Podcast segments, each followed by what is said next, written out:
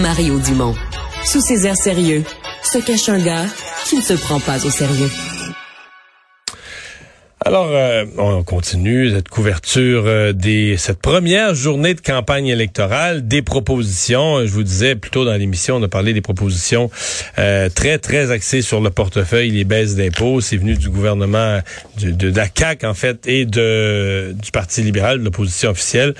Mais les autres partis aussi ont fait des propositions sur d'autres thèmes. On a parlé tout à l'heure à la porte-parole de Québec solidaire sur la santé et au Parti québécois, tel qu'on l'avait un peu annoncé hier au lancement. On avait dit ce sera l'indépendance et la langue. Ben dès le lendemain matin, nouvelle loi 101, une refonte complète de la loi 101 qui est proposée euh, par le Parti québécois. Euh, le candidat du PQ dans Marie-Victorin, Pierre Nantel, est avec nous. Bonjour. Bonjour Mario, comment ça va? Ça va bien. Euh, on avait quand même l'impression qu'on venait, là, il y a quelques mois, à l'Assemblée nationale, d'adopter euh, la loi 96 qui renforce un certain nombre de mécanismes de, défense de la langue française. On n'aurait pas dû attendre pour voir ce que ça donne avant de, avant de dire on change tout ça? Ben, la première chose, c'est que la, la plupart des spécialistes, les démographes, témoignent que la loi 96 n'arrêtera pas le déclin. Depuis, on a eu des statistiques très éloquentes et très inquiétantes auxquelles tout le monde fait comme bon, mais qu'est-ce qu'on va faire? Et puis pour le moment, ben, le gouvernement de la CAQ n'offre rien d'autre que la loi 96, d'autant plus qu'en plus, elle est contestée, évidemment, dans les tribunaux par Ottawa. Alors, il faut arriver avec autre chose, il faut arriver avec des mesures plus structurantes. Très clairement, on a un problème et il faut agir. Et qu'est-ce que M. Legault va proposer d'autre, puisqu'il s'est déjà fait dire non par M. Trudeau? Ouais. Donc, qu'est-ce que, quels sont les, nouveaux fronts sur lesquels le Parti québécois euh, travaillerait, là, où on irait plus loin que la loi 96 dans une nouvelle mouture de la loi 101?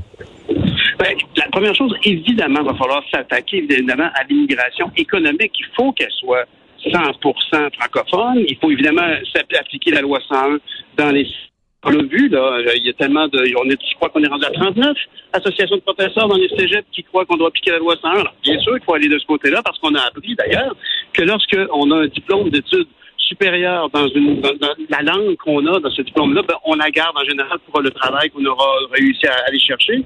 Et ça donne donc un plus un égale deux. Si ce diplôme vous amène à travailler en anglais, on a un autre problème. C'est la même chose aussi pour l'application de la loi 101 aux entreprises de charge générale. C'est un vieux combat, un combat que, que même le NPD avait amené, vous d'amener l'application de la loi 101 à l'époque lorsque j'étais au gouvernement fédéral. Ben, ça aussi, bien évidemment, il faut le faire. Sait aussi se dire non par M. Trudeau là-dessus. Et puis, bien évidemment, ben, vous savez, moi, je suis, euh, je pense que un des graves problèmes relativement à, à, à l'effritement du français, particulièrement chez les jeunes, chez les plus jeunes générations, je parle pas de jeunes de 15 ans, je parle des jeunes des, des 40 ans et moins, les Y et moins, ben, ces gens-là écoutent une télévision qui n'est pas réglementée. Ils écoutent euh, des écrans comme Netflix et Amazon, qui euh, dont le contenu québécois. Ouais, mais c'est pas réglementable. Ouais, mais c'est pas réglementable non plus vraiment. Je veux dire, sont dans un monde ouvert. Ah ben non, euh, la France a fait pression sur l'Union européenne et a obtenu, par exemple, d'obtenir de ses fournisseurs télévisuels de 30% de contenu euh, européen ou français. Nous, on peut, on pourrait faire la même chose, mais jamais, jamais on a entendu le gouvernement de la CAQ faire pression insister pour obtenir plus de visibilité, plus d'engagement de nos télévisions. Vous savez que moi, c'est une croisade que je mène depuis longtemps, puis c'est quelque chose qui est plus d'actualité que jamais. On a même fait un sondage auprès de jeunes dans les cégeps qui sont exposés 10% de ce qu'ils écoutent, c'est du contenu québécois. Ça vous donne une idée? Vous et moi, on a grandi avec 65% de contenu francophone dans les radios, alors qu'aujourd'hui, Spotify, par exemple, le contenu qui est téléchargé, seulement 7% représente du contenu québécois.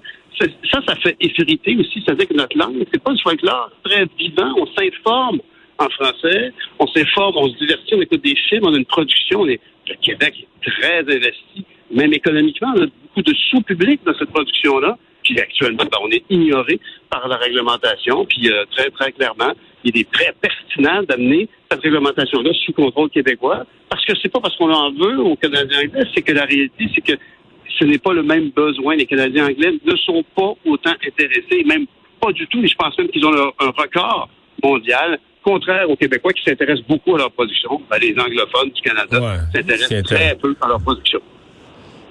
L'immigration, euh, il y a un consensus, je pense, au Québec euh, assez large sur le fait qu'il faut avoir une immigration le plus possible, aller chercher des immigrants euh, qui, qui parlent le français, qui sont francophones. C'est radical quand même de dire que 100% de l'immigration doit être des gens qui parlent français. Là. Des spécialistes, des entreprises vont aller chercher des spécialistes du génie, euh, de la médecine, des, des surspécialités, des gens qui peuvent avoir de, de grands diplômes, pas parler français, en se disant ben ils vont l'apprendre une fois au Québec. Donc vous vous dites là non, il y a plus il y a plus de passe droit là-dessus. Il faut parler français pour espérer rentrer ben, au Québec? Ben, je pense que quand vous dites qu'il n'y a plus de passe droit, ben, c'est là qu'on revient, par exemple, à une étude de marché lorsqu'on veut faire venir un employé spécialisé dans un domaine. Ben, il s'agit donc de mesures exceptionnelles. Alors, si on, le problème, c'est que la situation actuelle, on le sait, ça ne fonctionne pas. Alors, qu'est-ce qu'il faut proposer? Nous, c'est ça qu'on propose. Évidemment, ce qu'on propose, c'est dans un contexte où le Québec va chercher tous ses pouvoirs. Puis si on, il faut maintenir cette pression-là. Et actuellement, ce qu'on peut constater, c'est que l'option de M. Legault, aussi, euh, aussi euh, convaincu qu'il puisse l'être, ben, ça ne fonctionne pas. On a eu des refus à chaque demande qu'on a présentée récemment du côté de M. Trudeau sur des, des enjeux qui sont plus d'actualité que jamais. Je veux dire, euh, c'est très clair que d'avoir nos pleins leviers. Et d'ailleurs, je tiens à dire, avoir nos pleins leviers en immigration, c'est aussi avoir nos pleins leviers pour se représenter. Est-ce que le fonctionnaire canadien qui propose à une personne qui recherche dans un processus de, de choisir un pays pour immigrer, pour immigrer au Canada, est-ce que est-ce que c'est très clair que s'en va au Québec, ben c'est important d'apprendre le français et de vraiment bien le maîtriser parce que sur place, ils auront. Je vous la, je vous la pose la question. Je vous la pose la question. Pensez-vous que c'est clair quand un fonctionnaire fédéral parle à un immigrant qui s'en vient au Québec? Est-ce que le fonctionnaire fédéral clarifie le fait qu'au Québec, ça va être en français?